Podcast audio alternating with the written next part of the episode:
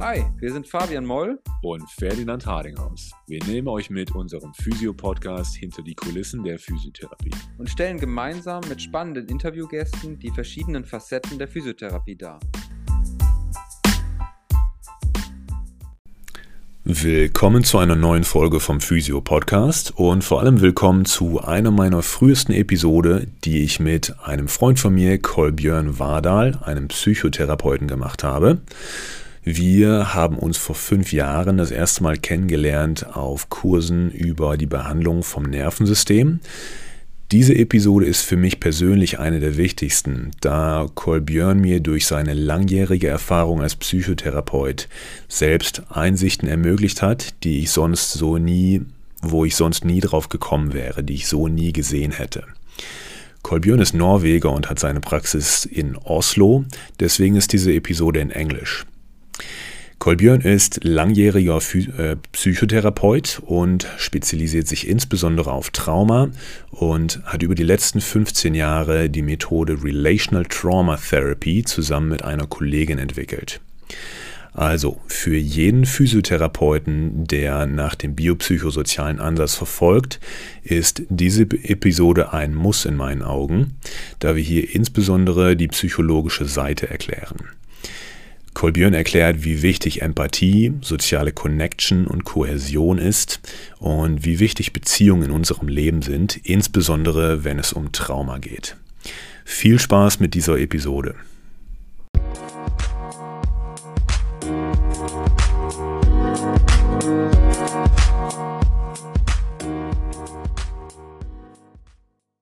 Diese Folge wird von Appointment gesponsert. Appointment ist deine Lösung für eine unkomplizierte, anwenderfreundliche und sichere Administration in deiner Physiopraxis. Mit Appointment kannst du nicht nur smart Termine verwalten und deine Behandlung dokumentieren, sondern du kannst auch in Sekunden schnelle Rechnungen erstellen. Egal ob auf dem Tablet, Smartphone oder Computer. Du hast deine Praxis immer dabei. Und bei Fragen unterstützt sich Appointment super schnell mit einem erstklassigen und kostenlosen Support. Für euch gibt es natürlich einen mega Physio-Podcast-Deal. Mit dem Code PhysioPodcast25 schenkt dir Appointment beim Abschluss eines Appointment-Abos 25% auf die ersten 12 Monate. Am besten schaust du direkt mal unter www.appointment.com vorbei und meldest dich zu einer kostenlosen und unverbindlichen Testphase an.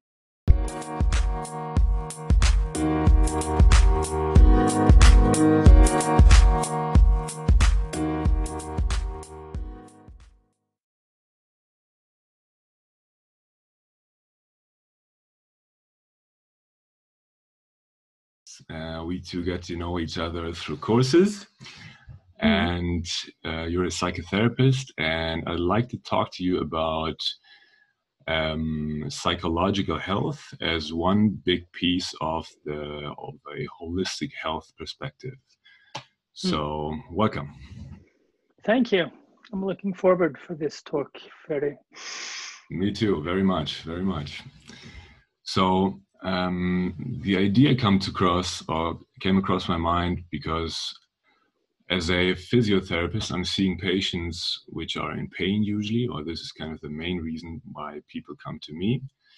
If mm-hmm. they have low back pain is pretty common, and in low back pain, there can also be like a a subgroup of people where they have or kind of the the pain can present as a, a psychological issue or kind of the psychological issue can mm. present as pain.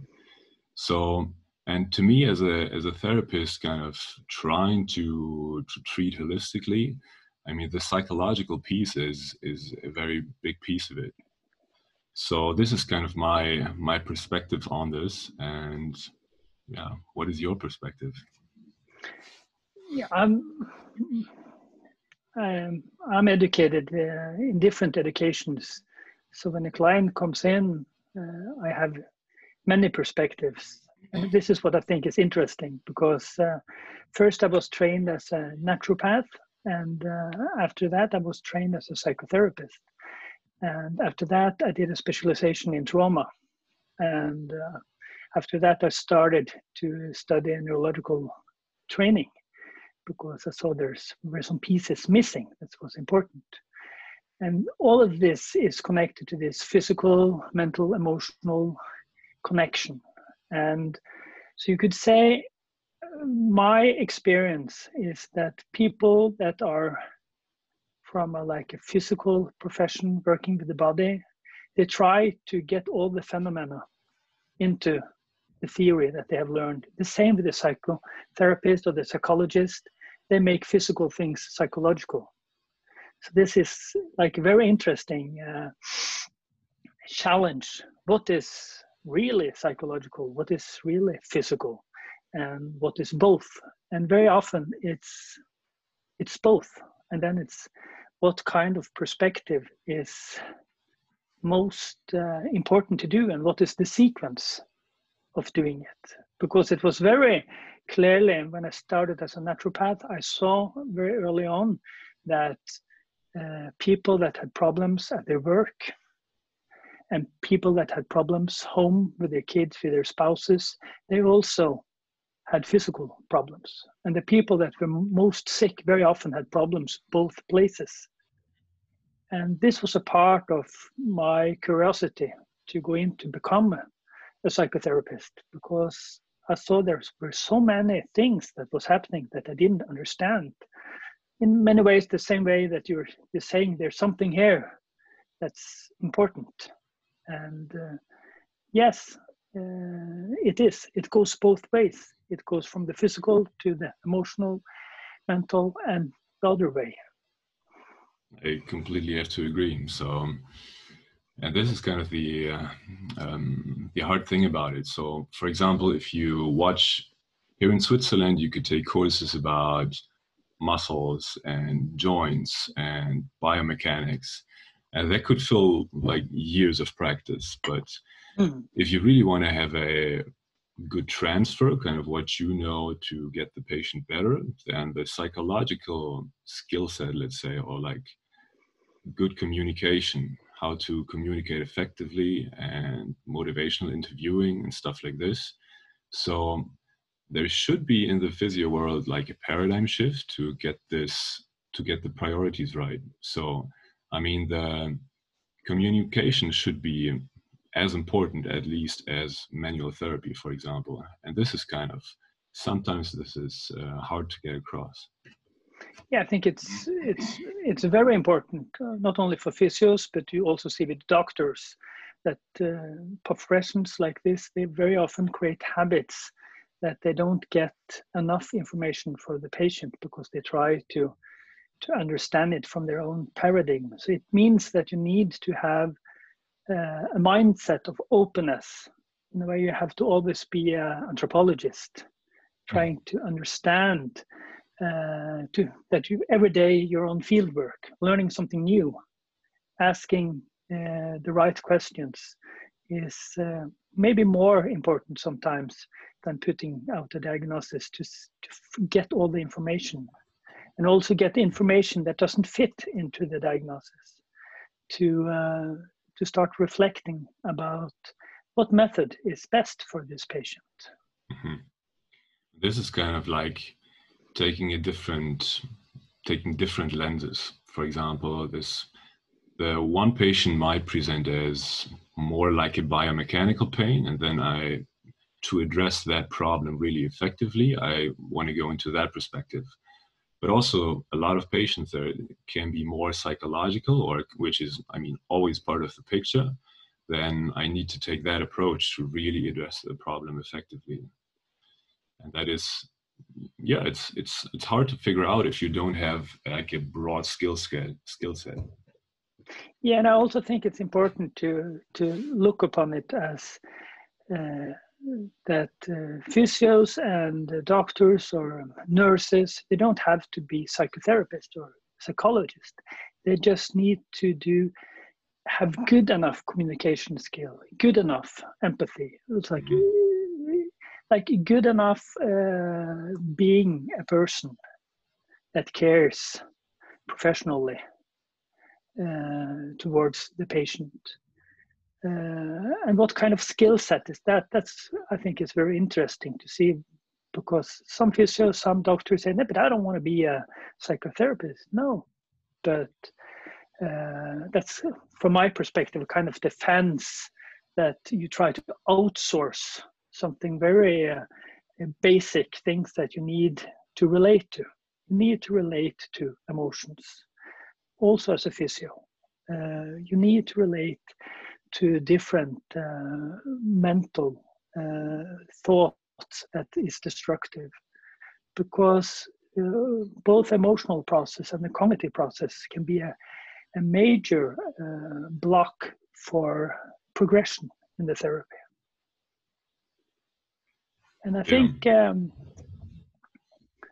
yeah. Yeah. And I think, kind of, especially as a physio, for example, or as a trainer, kind of the to develop empathy or to get them kind of at the right point in the coaching process. So to be effectively at coaching is quite an important piece. So to really kind of get or what what is it that this patient needs right now, not what I want to enforce upon him, maybe my biomechanical lens or so, but really asking myself, what does this patient need right now? And this is kind of, this requires empathy. Yeah, and I think like the first step in that is uh, does the client feel safe?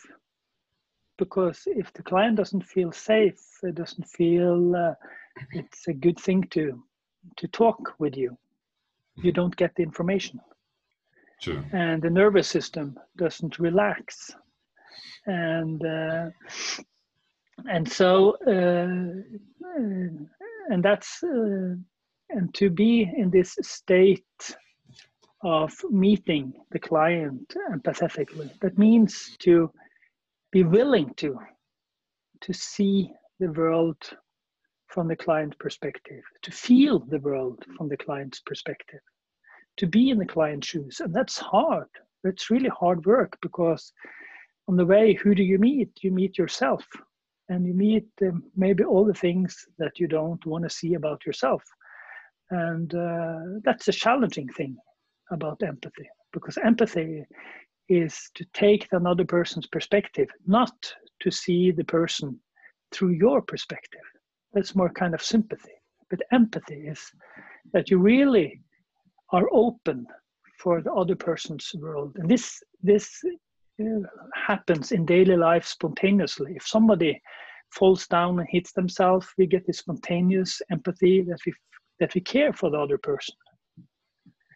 And as professionals, as physios, as psychotherapists, as doctors or nurses, whatever, we uh, are supposed to do this in a professional way.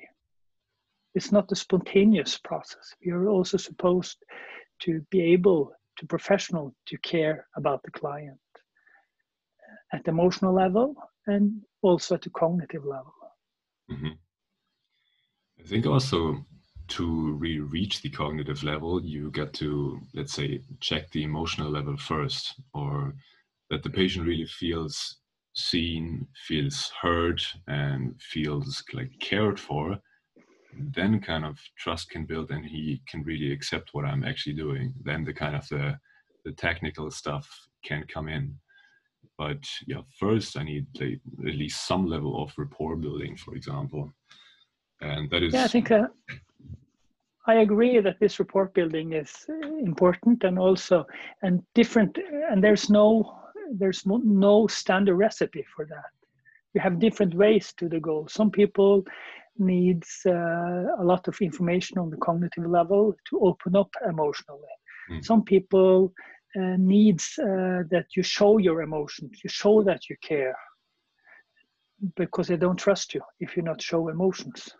That's the problems. And then so and then they uh, when they feel that other people care, their uh, thoughts gets clearer because they feel safe. So it's uh, it's uh, different for different um, people. And then you, so you need to have a repertoire. There's uh, of course you can use a method but the method has to be flexible. And you have to work with the relation as the most important thing from my uh, perspective because in, uh, in like in the professional field you talk what is most important is it for the result for the client is it the method or is it the relationship with uh, the therapist? And some uh, and some techniques are very method based. The method, in many ways, are more important than being in tune in the relationship. And some methods they're more oriented relationally, and um, so and that we see that both is important. But what we see more and more is that the relational aspect is very important. It's very important that the client likes the therapist. So sometimes when uh, I get a new client, I ask, uh, and they tell me what they want to work with, and so and so, and we talk together. And at the end of the session, sometimes I just say for uh, showing this point, I ask them, "Do you like me?" Uh, and uh, usually when I ask this question, I know they will say yes, but then say it to them so they understand. Because if you don't like me, this probably wouldn't work. Right. So that's uh, this feeling of empathy is very important in psychotherapy. It's important in other uh, fields also for being safe and for doing whatever you need, even if it's a, uh, even as a surgeon, the client relaxes more if it they are have a good relationship to the surgeon. But as a psychotherapist, it's very important this rapport building, this uh, being able to have a good relationship with the client, and that mm-hmm. is not so much method. That's uh, that is the person. Yeah, and that is, I mean, that is very much understandable. To if you want to open up, I if if if a person is just not i just can't relate to that person then i'm probably not going to open up and express myself honestly and really authentically what I really want to say or what I really feel. And mm. I think this is, I mean, of course, this is with therapists like this, but also kind of if you put it into the broader perspective, this is not just um, with therapists like us, but also in the working environment and also, of course, in their daily lives with their mm. with their spouses or with boyfriends, girlfriends, or whatever, kind of just with your friends, for example. I mean, just to be able to relate to them and to have a good social circle and a good social connectedness is seems quite important to me. Yeah, social connectedness is that we know both from clinical practice and from research is uh, is a buffer towards stress. It's about good the good life, to being a part of uh, uh, good social connections, your family, friends, workplace is of major importance. When we talk about therapeutic outcome, we see what is most important. Uh, some researchers in, in, the field they say that um, the social, if you're having a client in a process uh, and you see what makes uh, that this that this um, therapy is going to be successful, what is important for the result. And what we see is that the social uh, connections that the clients have outside of the therapy room is of major importance. Some researchers mean it's it's 30% of the effect that they can integrate the therapy into that is a lot. the social circle. And they say, like the therapist, is like about 30% and the method 15%. Mm hmm and the last 15% is if the client has hope. Hope is very interesting because hope right. is a very powerful uh, emotional uh, agent. But what you see here is that if you have a good uh, social network the success of a therapy is going to be quite high uh, if you have the right person and good social network. You have a good chance that you have a possibility for good progression, and uh, and I think that's I think that's an important uh, thing to see because Uh, there's so much. It's like there are over 200 schools of psychotherapy on three letters. So, and all methods say, yeah, we are the best, we are this. And sometimes method is of major importance, but uh, mostly not when it comes to uh, the middle class uh, problems. method can be of major importance when you come to more heavy psychiatry, but that's what, what we're talking about. But for normal people, uh, it's uh, a good relational meeting that is structured. Yeah. Because it's not only the relationship, they see that uh, there is need of a method. But it and the method has to be structured and has to be organized. But it doesn't mean it have to be a specific this or this or this method.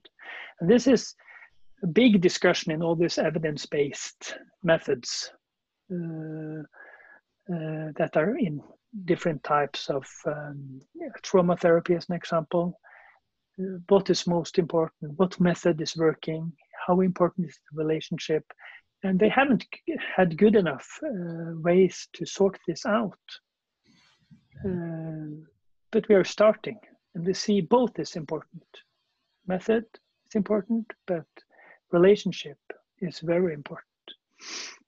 It's quite interesting that you say that you say that. Also, kind of, I mean, I wasn't aware of the percentages or kind of the approximates, and like hope, for example, that that is interesting because also for me as a physio, I know kind of there is a lot of talk about, for example, catastrophizing behavior and fear avoidance Hmm. kinesiophobia, mm. like you're you're afraid to move, and this mm. is usually this is a major roadblock you have to address in therapy.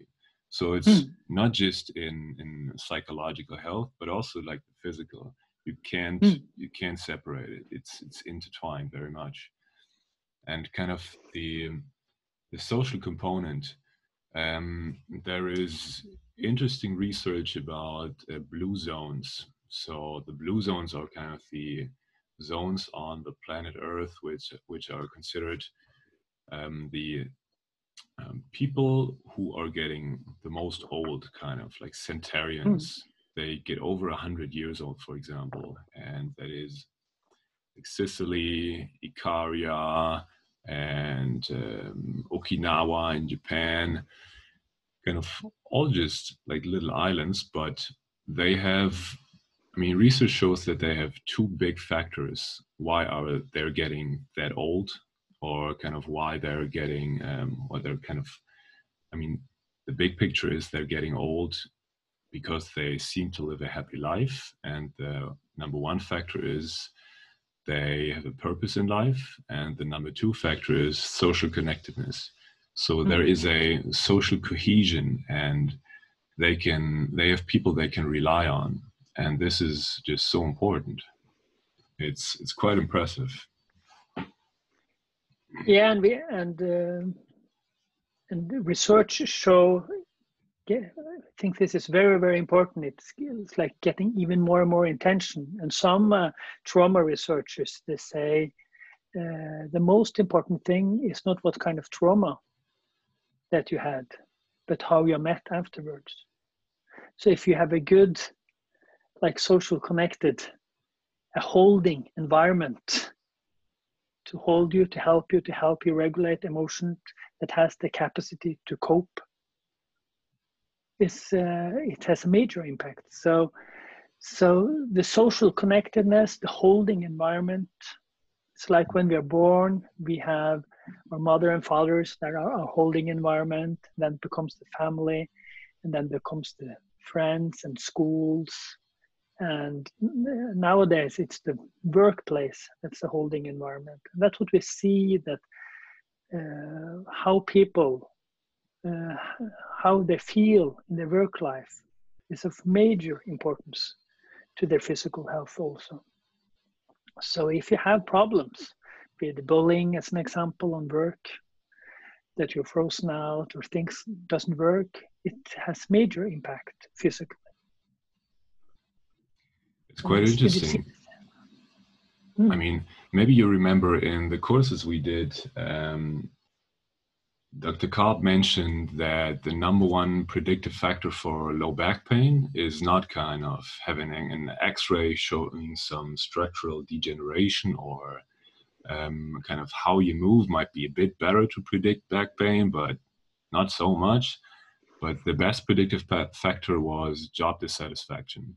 And mm. this is then the workplace environment. Mm. That's uh, yeah, it's that's what the experience I also have in clinical practice, and seen from a more body psychotherapeutic view is also understandable because some of the back muscles are very connected to support. All right. So if you don't feel support, it's like if you don't feel that your workplace is a hand in your back. Okay. It gets too tough for your back. You feel alone.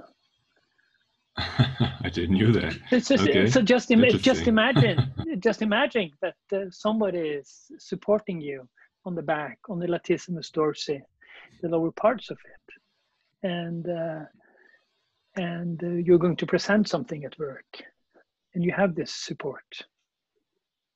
I, I like almost feel the relief right now. mm. Great. All right. Interesting. And and and do the opposite just feel that you don't have connection to latissimus dorsi let go of the, the, the connection and that you're going to uh, to present something in a little hostile environment seems nice yeah it's like because then you see you, goes together when you don't have the support you go into flexion and of course that it makes a difference. To have a hand in the back makes a difference. Mm-hmm. Not having it, you very often want to hide. All right, all right. And uh, when you're scared, you pull yourself uh, together into flexion. So, so this to have a hand in the back is important in family life. It's important at work. That's why it's so important to have professional organization that supports each other. When you Absolutely. are at work, that you're part of a collegium that supports you. That's a big part of life quality. Which is very, it's a very primal aspect kind of of our human beings, how we grew up and on the evolutionary scale. And actually, mm-hmm. the uh, the best book I've come across um, for social connections, and it was a Tribe from Sebastian Junger And in the book, he talks about kind of why veterans or kind of why, like ex-military forces, why they actually miss war, because they, I mean, they have like a unified mission and a, a purpose they're striving towards, and I mean, they're they can really rely on another on another. And they i mean they have to. So again here you have like a purpose you have a goal striving towards together. And you have a great social cohesion in a group. So mm. the two factors seem to be quite important. Mm.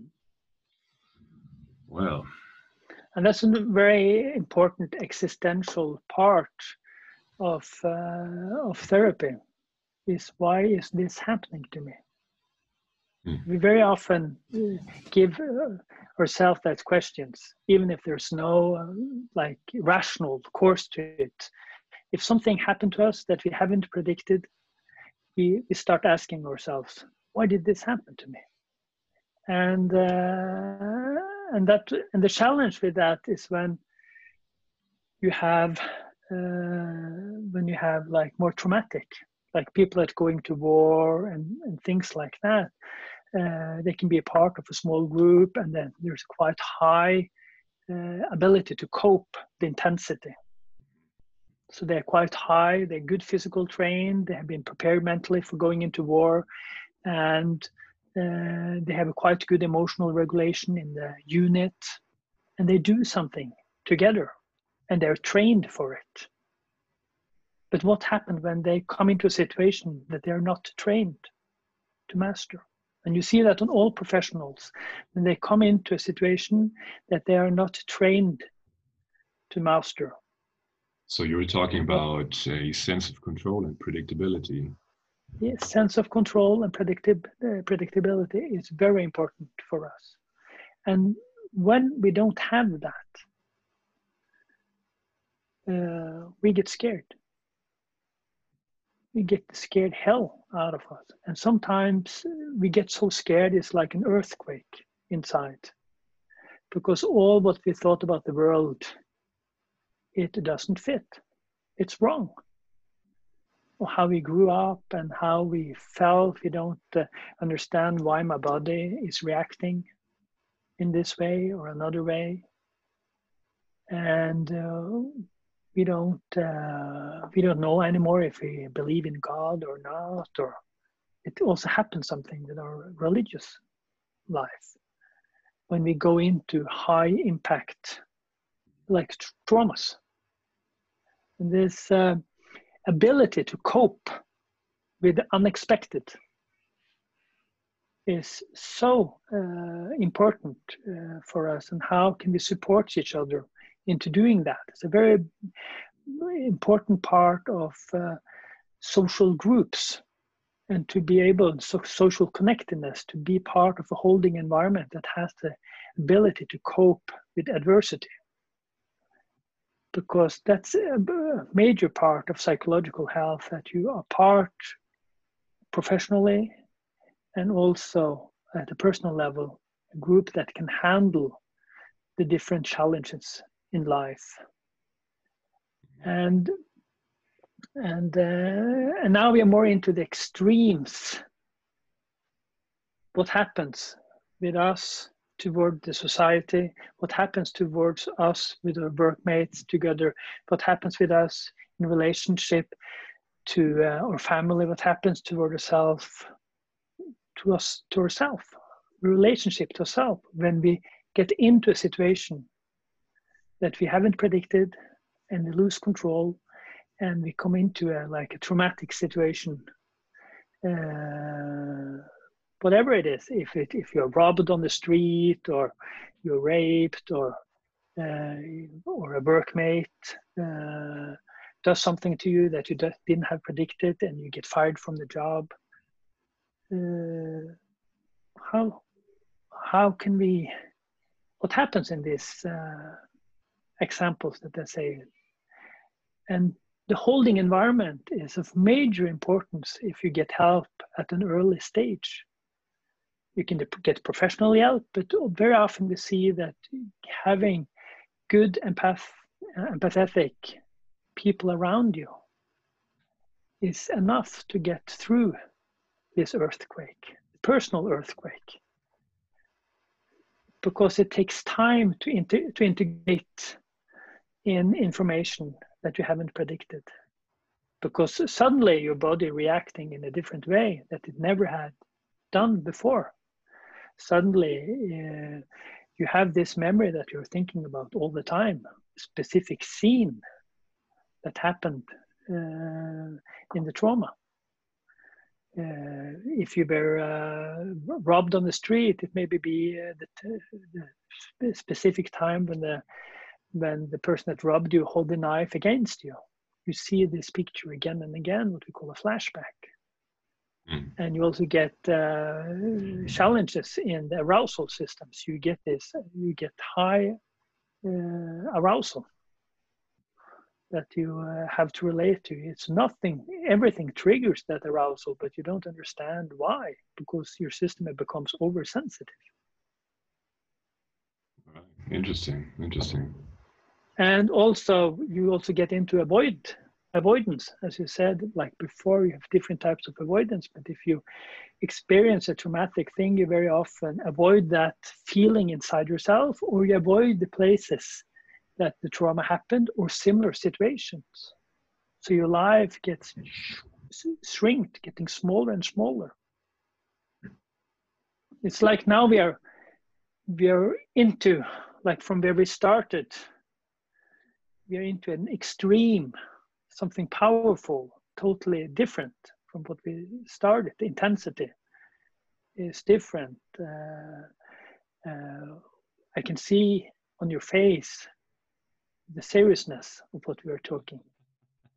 I mean, yeah, but it, yeah, I mean, uh, trauma can be intense. I think so. I mean, I just thought about.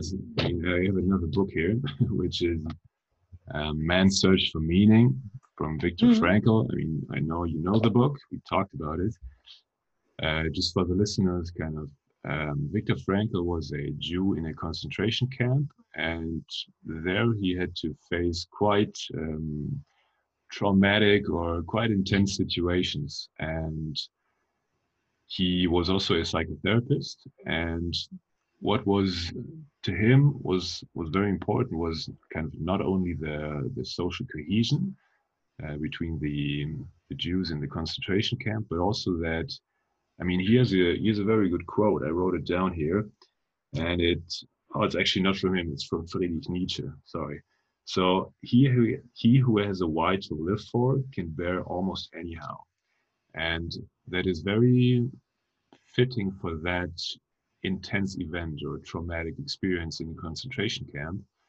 Mm-hmm. And that kind of reflects kind of more the first point, which is a purpose. And so, what do you, what do you think of that? So, having a purpose. I think that is of major importance, and I think it's very connected also to hope.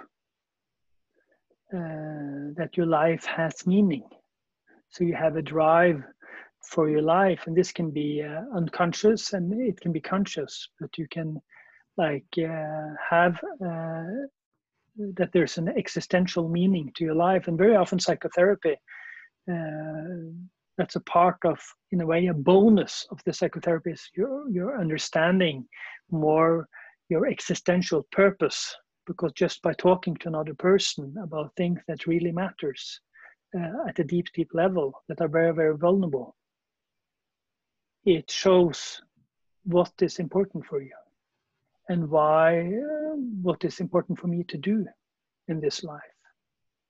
So what we should say how would you kind of create your purpose or discover your purpose? How would you do that? I think it uh, i don't like the way the way you say create your purpose uh, because i don't think it's uh, I don't think you create your purpose. I think in a way you co-create, you could say in a way, because there's something that's there. There, there's something inside you that you have to relate to. You have to relate to yourself. You have to relate to your memory. You have to relate to your life story. You have to relate to all the things that has affected you that you maybe didn't understood why it affected you. So powerful and that part of that is also the traumas because interestingly enough you see very often that uh, traumas in a way start an existential process because if you had a specific type of traumas you very often go into an education or do something that is connected to that if you hadn't had trauma you maybe become uh, a uh, physio working with head trauma because you think it's important. True, it's true. like uh, I was with my son to uh, one of the best neurologists in Oslo, child neurologist. Hmm. And uh, why did he become a neurologist? Because he got an epileptic attack when he's going to have his last exam as a doctor because he was so stressed. So after that, he decided this I have to find more about the nervous system and he become an expert in neurology. Interesting. So all this, all these different uh, traumas that they, we have were very good. Also, you could say peak experiences, like good experiences. They form us and, uh, in a way, unconsciously put us into directions in life that uh, that's a part of our purpose. And very often we don't understand it before afterwards. Right. It's like it's like for me when I uh, one of the reasons uh, that I went into the Z-Health uh, curriculum and the neurological training was because I wanted to do even more precise and good intervention uh, with trauma clients. But as I evolved, I understood more and more also, of course, I wanted to go into the Z-Health system because I needed it myself, because I had a major head trauma when mm. I was uh, six years old. That I was uh, uh, that I was hit by a bike in full speed and I went into coma for a couple of minutes. And uh, of course, I got uh, a concussion and I had to go to the hospital. And I had to, uh, like, after three, four minutes, I woke up and half of my body, it was in paralysis. All right. And, it, uh, and suddenly it came back uh, slowly. Slowly, slowly, it came back, and I had to like learn to walk and all this stuff in the hospitals Oh, so wow. I was in the hospital for a little bit week and uh, like coming back to life again. I had a really hard blow and and I understood uh, in my psychotherapy training and earlier that this had a major impact for me. But now I understand even more how this impacted me and that I'm on a personal level wanted to heal some of that.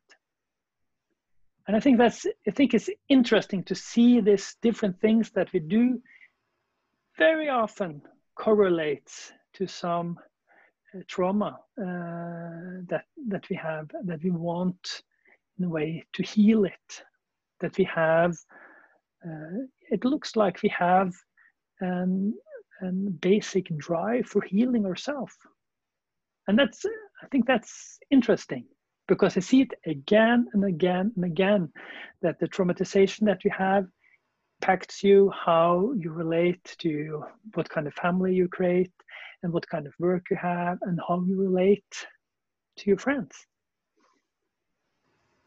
Yeah, all right. That is, that absolutely makes sense. And so you're saying there is, for example, when you have a trauma, then kind of there is the trauma in itself, but can you turn the trauma or kind of the adversity into into strength like post-traumatic growth? Yeah uh, the, the connection between existential psychology and post-traumatic growth is a very close one uh, because those who uh, who uh, like post-traumatic growth is nothing new it's, it's always been there. But the new thing is about is how they started to re- research about it. So in post-traumatic growth, they have something called the post-traumatic growth inventory, where they uh, that there's a, that there is, looks upon three dimensions. One dimension is uh, how the trauma affected your relationship to yourself. The second dimension is how your trauma affected your, your relationship to uh, your social connections.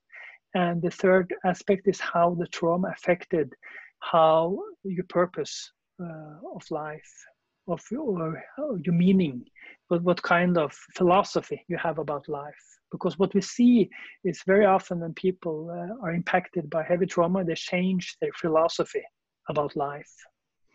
So, so, so, and then is the next question is what is needed to get post traumatic growth. Like you said, can things change into growth? And, uh, and this uh, metaphor of uh, earthquake, it actually comes from Calhoun Tedeschi uh, and the research group around them that post-traumatic growth, that they look upon trauma as an earthquake in, inside you, that, uh, that you are getting shattered assumptions about life because you have your assumptions about life and from a neurological perspective say you have some predictions about life uh, and you have your uh, capacity to predict.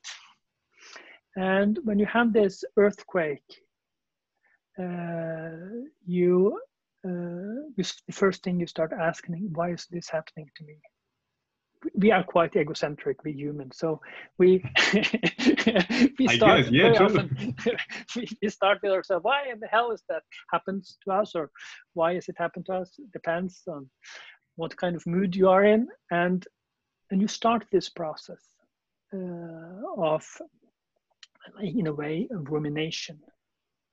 And and for this rumination and for this post-traumatic growth process to go uh, in a good way, the first thing that happens is that you get this rumination that you have thoughts that you can't control. Very often, when the, the world breaks down, you can't predict it anymore.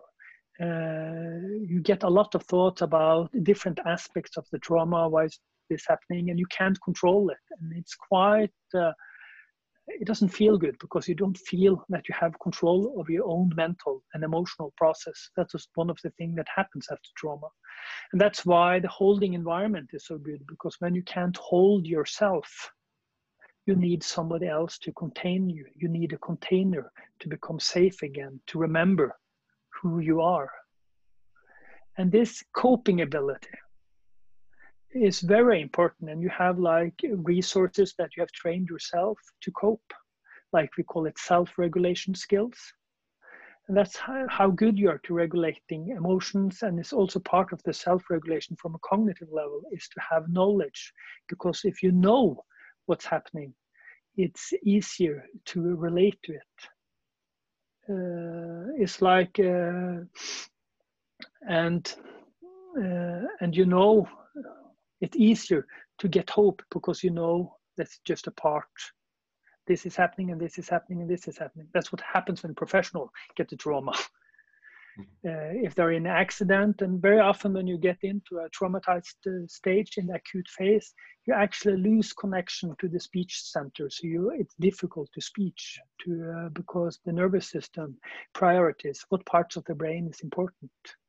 So so I have colleagues that've been in uh, accidents and they have these thoughts in the accident when the, the, ambulance and all the people are coming and they're thinking at the same time as the trauma happens. They're lying there riding a motorbike and been hit by a car and they're lying there and they're thinking at the same time uh, why is he not doing this? Because according to theory he should do this. This is good and this is not according to theory but reality can be can be different yeah and they have a ability to relate to cope and they know now i have a panic attack and they know their feelings but uh, they can't speak.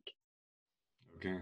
Because th- they need some help from outside to connect to the world again. And uh, and that's a quite interesting like a like a curiosity a professional perspective but the point is that this uh, trauma there's so high impact there's so much arousal. There's so much emotions. There's so much happening at a short time so it takes time for the body to integrate it. Many uh, many weeks sometimes years to really understand how life changed and the ability to cope on a mental level and emotional level on a physical level also. Because if you are physically strong and uh, you're good trained, you are much better shape to regulate arousal than people who doesn't train.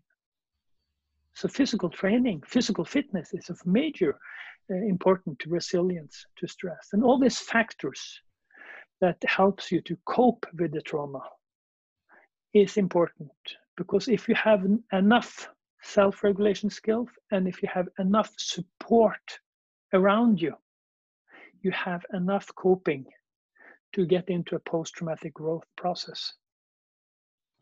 I mean, you so when you get into a post-traumatic growth process, uh, some of the symptoms may not change so much, but you get into a growth process. You start understanding why this, why why did this happen to me? And the first thing that very often starts is that this all these thoughts that you don't feel control over. After a while, you're starting to feel control and you can decide if you want to think about it or not. It's not like an intrusion of thoughts anymore that just comes. You feel more and more control. You've, so the sense of control is uh, repaired, and also uh, you start to get back into the world. So uh, you're not triggered by everything that you're because when your system has been very scared, very little is needed to get you get scared again. So you need time to calm down. and get back into life and that life gets predictable again so starting to do small things and going into more and more complex things and then the nervous system starts to understand it's safe. So the arousal level goes down. So you have the memory part and you have the arousal level goes down. And if you have social support it's much more easy to not to go into much avoidance behavior either. Because people can help you to relate to the parts in yourself that you think is difficult and people can help you to relate to the places that you, you're scared for. When all this coping is there you get into post-traumatic growth and then very often you have uh, learned something new about yourself and you have learned something new about your friends and sometimes you change the philosophy about life You change what is really important for me. What is important? Is it my friends or is it my work? There's uh, a lot of people started to to work less be more with their friends when they have a trauma, as an example. And some people become religious. Some was religious and are not religious anymore, but more like become more into existential philosophy it's a change. It's no, uh, it's not like people getting more religious of trauma. It can go both ways because some people can feel when they're traumatized, they don't trust God anymore. Why did God do this to me? okay. so, can, so, so to to have an existential belief, to have um, to have uh, uh, yeah, uh, philosophy about life is something matures and becomes more and more complex. And the trauma and the post-traumatic growth process makes it more complex. You go into more complexity. But if you don't have these coping abilities, then there's no growth. It's just misery. So you need. So the a... important. Oh, sorry, sorry to interrupt. Uh, so you kind of need a stressor also, but you also need good coping to to be able to process that stress to to get to post traumatic growth to to be to yeah, become stronger. Let's say. Yeah, you need to handle it. Mm-hmm. You have the triggers, and you need to handle the triggers. And the, the challenge is here is very often you have to go into very low dosage, small steps for those specific parts that uh, are affected by how trauma to start to to get that situation to be more predictable and you have to do it again and again and again and uh, as an example uh, uh, first a couple of years ago uh, i got a new knife for my brother to christmas a big uh, kitchen knife very go. nice, beautiful, and uh, and uh, I think it was uh, between uh, uh, Christmas and New Year's Eve. I was making food, and we are going to make chili. And um, I was cutting chili, so I had a black. I have this black, what do you call it, that you cut cut board, and I had this big knife, and I had the red chili and I was uh, uh, sometimes I tried to do things fast. And I didn't knew this knife. So uh, I was cutting the chili and suddenly I cut my fingertip. And I was scared as hell because I didn't know how much of the finger did I cut. And uh, I'm working with touch in my work, so my fingers are really important for me and uh, and I was just as I was thinking, is my tip off or is it just a little bit or and I was just standing there and I know I have a panic attack because I'm a professional, so I start this talk with myself at the same time. and and people were coming because of course I was screaming and uh, I was starting. I, I need facts is my uh, fingertip off and I started no it was just it was a little bit but you know there's so many nerves in the fingers so cutting the tip of your finger is uh, it feel you can feel it. I, I actually did it also maybe a month ago or so here. Too bad. So this and this was like and around this it was a lot of coping and and and and people that were there for emotional support. And i got help and i uh, got some band-aid on and i started breathing. And uh, but the interesting thing was just the next day just by looking on the knife my heartbeat started. All right and and just by looking on this black cutboard it was a trigger of a situation that my nervous system couldn't predict. So my arousal went up very high. And if i and i started to put a chili on and it even got higher. And i said to myself okay i'm a trauma therapist i know i'm a professional. This is nothing dangerous. But my body Sure. thought this was very dangerous because it didn't like to cut off the fingertips. So I got really scared. I could feel I was scared, but I said to myself, I had to talk to myself, this is nothing dangerous. This is just a black cut board and a chili and a knife that I got from my brother that I like. And it was a good uh, uh, Christmas present. And and this I had to do for many months before the arousal went down. Mm-hmm. And I, I say this to just show how powerful the brain makes a memory when it gets scared. It takes time to change it.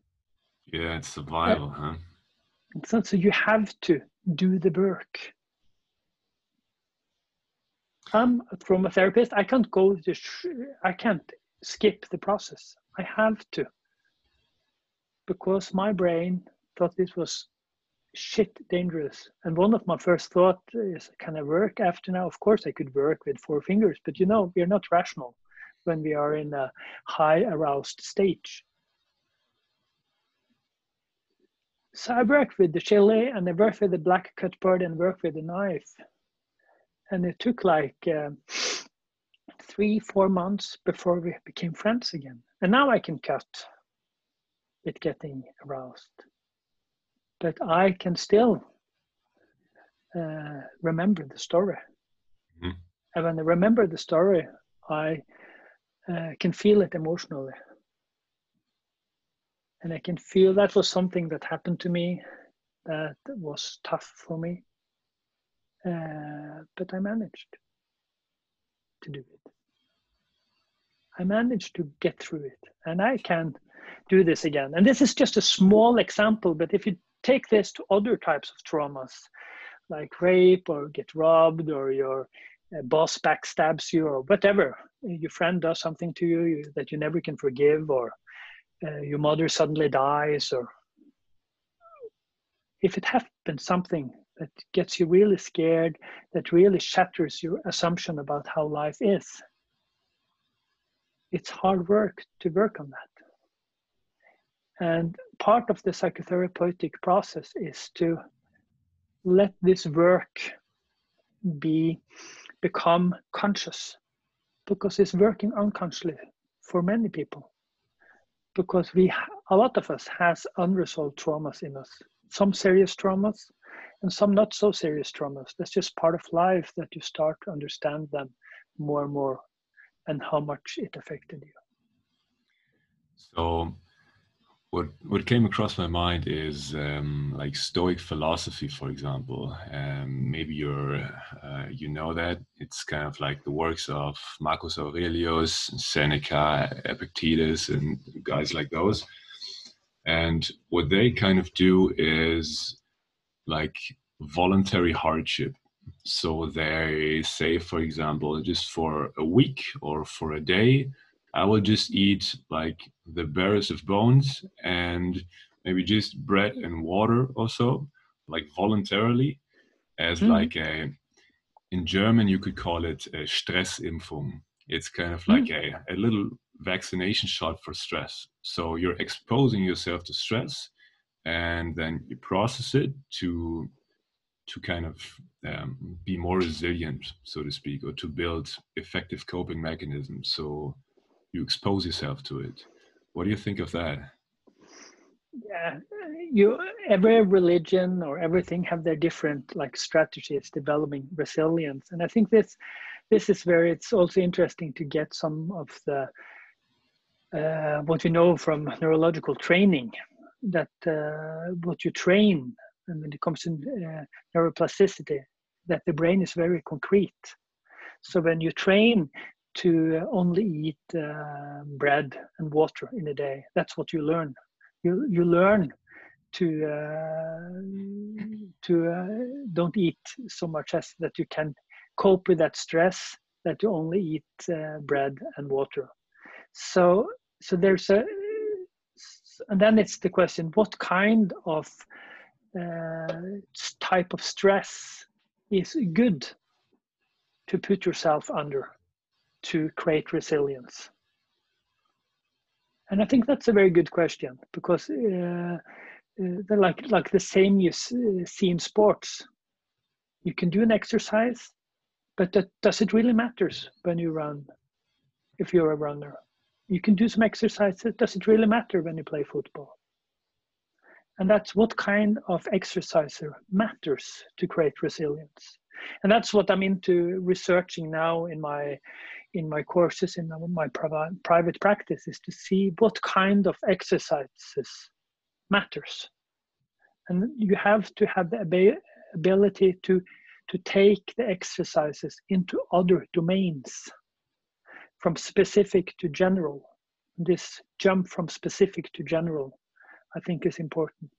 And what kind of uh, mindset do you need to have that flexibility? What kind of emotional uh, uh, ability to relate emotions do you need? And what kind of physical uh, flexibility uh, or uh, access to different muscles or different resources do you need? So i think this approach of uh, of the stoicism i like it but it's like we have to think for the age we are living in now what kind of challenges will be good to do so it's kind like of a question of of what is the minimal effective dose and how specific you want to make it, for example. Mm, yeah. All right. And what what is your goal? Mm-hmm. What kind of what type of resilience do you want to create? Like uh, uh, together with a colleague of mine, Merete Holm we have developed a therapy system called relational trauma therapy. And what we are uh, where we see what kind of resilience, what kind of skills do a therapist need to relate to a traumatic incident, and how can we train that? How can we train it on a bodily level? How can we train it on an emotional level? How can we train it on a mental level? And the goal, the goal is clear to create a resilient therapist. So you also need to have a goal. What kind of goal do you have with your resilient training? Are you doing it for fun or do you have a deeper purpose for it? Fun can be a deeper purpose, so uh, not underestimate fun, but I think uh, why you're doing it is important and how can you measure that it actually helps you to uh, to create the resilience that you want. Right. So you need a specific, I mean, goal set up and then specific steps or like a strategy to get there. And then yeah, the techniques and be, just should be. be mm, and be together with somebody. I think that's right. uh, yeah. uh, because you need a quite a lot of resources if you're going to do it for yourself. And very often, when you do, do it on yourself, you get some ideas that maybe not are so good. Alltså, but that's that's the problem when we are too much alone. I can see that myself. I'm running like three, four times in a week, and I'm doing these small uh, things uh, to uh, help myself to not uh, get hurt. Um, and uh, and getting better and better to run and using some of the principle of neurological training using some of the principles uh, that i have from a psychotherapy background what can i do to get the best possible running experience and sometimes i've done this for myself for a long time and then i start to talk with a colleague or somebody else and i understand while making my own uh, making my own uh, system for becoming a better runner uh, need a little revision because sometimes we have some darlings and we are not so good to kill them by ourselves. That's good wording. so, so, so being together with others, talk about things and help each other to create resilience and have this curiosity. What what uh, what creates resilience? What kind of things can we do together uh, with a specific goal? Uh, and I think that's uh, and uh, and uh, and when it comes to fun, I think it's important to if you lose curiosity and if you lose the, the humor if you're doing something that's like danger signals yeah and then we very often we need help for uh, for other people to keep those dimension high. But i think they are they are crucial as professionals uh, as humans. Uh, curiosity is of major importance because if you're not curious you uh, will not be able to go into uh, empathy towards other people and will and you're not able to learn yeah absolutely I, I just read a book about play and it's it's fundamentally about just having fun being curious just playing hmm. around mm. just experimenting yeah. a bit and which is like, which is hugely important for building social intelligence also like kind of like emotional intelligence extremely important and also not only emotional intelligence also cognitive uh, faculties because if you see there like uh, from a Vygotskian perspective from uh, that by training role play as kids you are actually working with taking roles. And when you take roles you learn to take another perspective. So role play is a way to learn to take another person's perspective. It's a cognitive ability. And also, and that's very important when it comes to theory also, because theory is uh, not a solution for life, it's a perspective. So you have to know what kind of perspective do you put on this situation when I look upon it. So to bring this back to a like a general method for for psychological health how would you summarize what are the tools you would recommend for developing good psychological health? I think uh, curiosity is uh, important. And uh, also be curious when you are not curious. So if you're talking with your friend and your friend talks about uh, something that happened to him and it's uh, tough to listen to it. And you feel that oh i i just want to go. This is uh, this is hard. He's talking about his breakup with his girlfriend and i get so sad. I just want to cry or i get so angry. Uh, so start to relate to that. Talk about that. Share. Uh, be curious about your own emotions. Be curious about other people's emotions talk about it, uh, and uh, I think that's uh, and have good conversations like we are having now, like conversation where we can learn from each other, where, that we can inspire each other. I think it's very uh, important. And sometimes, if somebody has uh, a bad time, uh, the most important thing is not to to talk about it; is to do something else. It's like a friend of mine had a breakup, and I know he talked with some other people, and he was depressed. And I said to him, "Just let's go on the cinema and see a good movie. Just let's do something together." And that's important. You don't have to be like a psychotherapist or talk. Just doing things together with an open heart. It's also a good bonding experience. Yeah, it's important. I think uh, to, and that is as important as talk about it.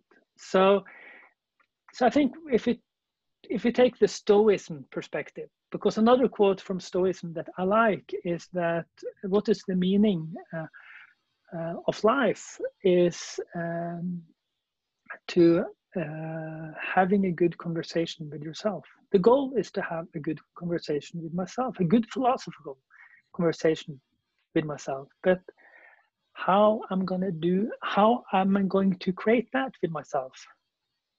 You have to talk with other people. You have to be curious other people. And by be curious, curious about other people and how they live and how they are, you're starting creating a better, better dialogue inside yourself because you can relate. Can I quickly ask questions about that? So, mm-hmm. Would you consider like journaling, for example, or like just writing down your thoughts and feelings and whatever? Would you would you recommend that, or what do you think about it? Journaling. There's, there's done a lot of research on that, and journaling is a great therapeutic tool. So you have different levels of journaling. Let's say uh, you have some research group that we're working with people that uh, were unemployed, and they had one group uh, not writing, and they had one group writing about whatever they wanted, and they had one group writing about the problem being unemployed. And who got the job first? The, those those people who wrote about being unemployed and which was the next group the, the group that wrote about whatever they wanted to wrote, write about and that's i think that's an interesting example whatever practice you have i think this is uh, doing a practice uh, of self-reflection we are different in how we want to do it. Journaling is very good for some people. For some people, they have to draw. Some people they play music. Some people they do uh, some physical uh, exercise that also create a way to reflect about themselves. So the most important thing is to, from, from my perspective, is to create an activity of self-care. And journaling is uh, one of those activities. And that's an activity that is well researched in many different ways that it helps. So, yes, journaling, mm. thumbs up. Thumbs up for but journaling. Talking, but talking with other people, I think it's sometimes even better, both because you need time for yourself and you need time to be with others and you need time for yourself so you don't lose yourself in the conversation you have to be present and be able to share something personal from your own story to the other one. What do you, you mean losing yourself in the conversation? Yeah, if you if I was just concerned about you and not myself, mm-hmm. and I mm-hmm. don't say anything personal about myself, I'm uh, just concerned about your problems or your success or whatever. So try to come with personal statements. When you say that, uh, I feel like this. It's like when you're sitting looking about looking on me on that way you look now with your thumbs on this and smiling. It makes me feel good. It makes me feel that we are connected, and right. it makes me becoming happy and say things like that or when you tell about uh, how your girlfriend treated you i get really angry uh, on your behalf. I don't think the way that she, how she treated you was good. Then you say something personal from yourself. I understand. And you don't have to say it in an emotional way. You can also say if somebody tells something that they uh, almost got robbed uh, one evening, uh, you can say, "Oh God, I really feel." Uh, when you tell me that story, I feel I get this uh, feeling in my stomach. I just want to, I just want to hide. That's also a personal statement. So share something of yourself with others. And when you share something of yourself, others will share with you, and uh, you learn something about life.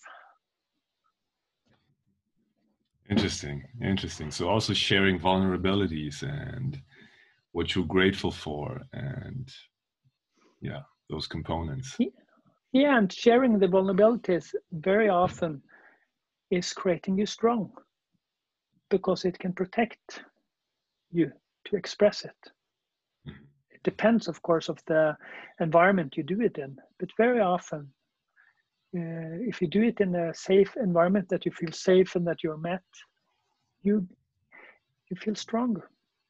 But it has to be not only me or only you. It has to be like a symmetry because that's what friendship's about. In a way, turn taking. You tell a little bit, the friend tells a little bit, so it goes back and forth. So there's a, a symmetry if one part is vulnerable and the other is not, it creates an asymmetry. Yeah, it creates distance. All right. Yeah, that, that's another way to, to say it. But asymmetry can also be close. When I'm a therapist in my professional role, there's asymmetry towards my client, but it can be very close. But that's something different. Okay. It's asymmetry because I have the primal responsibility for what happens in the therapy room. Like you have the primal responsibility what happened when they come to you as a physio. You are uh, the person that facilitates the process, and you have that responsibility. Okay. Okay. So friendship is, but on the friendship level, the symmetry part is uh, important. Yeah. So if you feel you just talk a lot, uh, and for some people are very good listeners.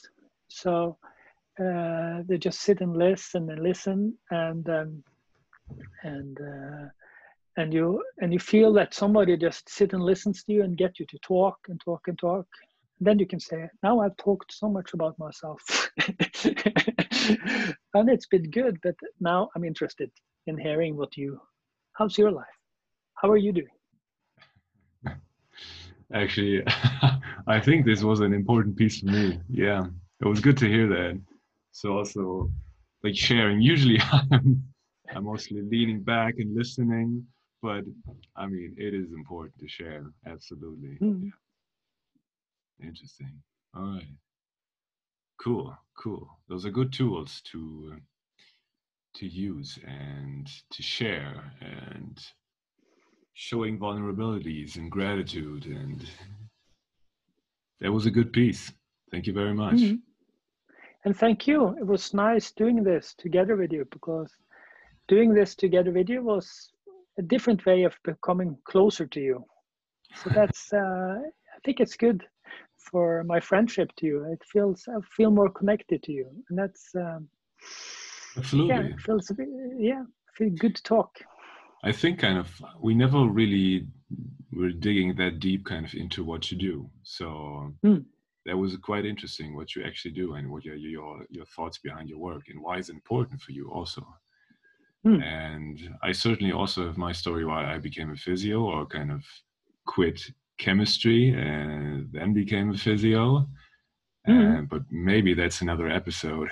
that's maybe maybe also a, a long story so. But i can tell you that when i when i get to oslo for example like mm. you know the next course in malmö or so and then a few mm. days in oslo. That would be nice. Connecting. Very nice. yeah. Looking forward to it. Absolutely. Absolutely. Cool.